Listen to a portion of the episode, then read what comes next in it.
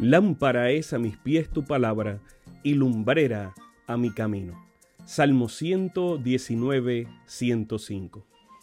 Que el Dios de los cielos bendiga tu vida en este momento junto a tus seres amados.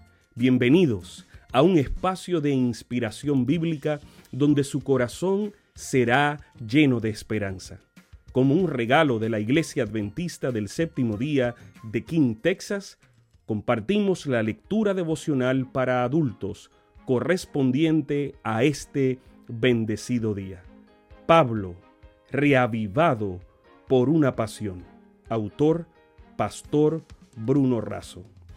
Que Dios te colme de misericordias en este preciso instante.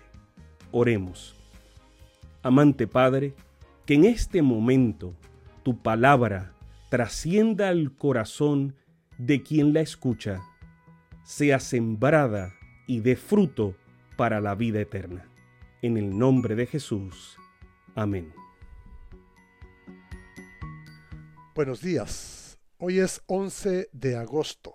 El título del matinal dice, Epafrodito, el atractivo. El versículo, pero me pareció necesario enviaros a Epafrodito, mi hermano, colaborador y compañero de milicia, a quien vosotros enviasteis a ministrar para mis necesidades.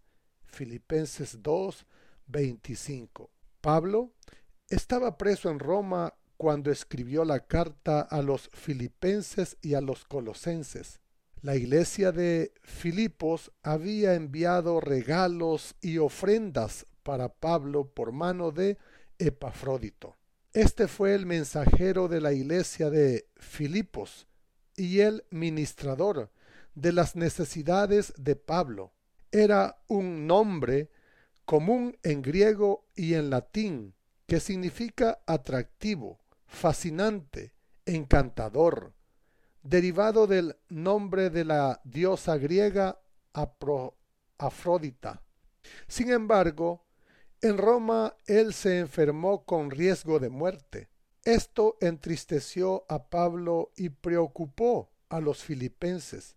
Pablo se los envió de nuevo elogiando el gran deseo que tenía de reencontrarse con ellos. El apóstol se refirió a él usando el posesivo mi hermano.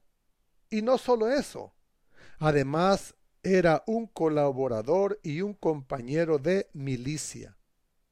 Como hermanos compartían la fe y la comunión. Como colaboradores compartía la misión y su progreso.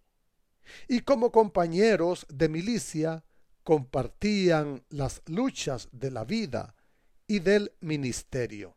Epafrodito era equilibrado en su fe y no se ocupaba solo en la comunión, sino también en el progreso del Evangelio, aun en medio de las luchas, como Nehemías, que reedificó los muros de Jerusalén con su espada en una mano y la herramienta en la otra. No se puede edificar con una espada ni pelear con la herramienta. Se necesitan ambas para llevar a cabo la obra del Señor. Epafrodito estaba interesado en los demás. Él se preocupó por Pablo cuando oyó que estaba prisionero en Roma y se ofreció para hacer ese viaje largo y peligroso para ayudarlo y animarlo. Él llevó la ofrenda de amor de la iglesia protegiéndola con su vida. Es decir, no se conformó con dar una ofrenda. Él mismo viajó para ofrendarse a la misión. Luego de estar con Pablo, pensó en su iglesia y allí regresó para seguir cumpliendo la misión. Se cuenta que un día iban a ordenar al ministerio a un joven pastor. Antes de ese emotivo acto, su padre, que era pastor, le dio tres consejos. Vive todos los días cerca de Dios. Vive todos los días cerca de la gente. Y vive de tal manera que Dios sea atractivo para la gente y la gente sea atraída a Dios. Epafrodito fue una bendición para Pablo, para su iglesia y para nosotros. Quien es atractivo por Cristo se vuelve atractivo para los demás. La gloria sea para el Señor. Amén. Sabemos que esta lectura ha bendecido su vida.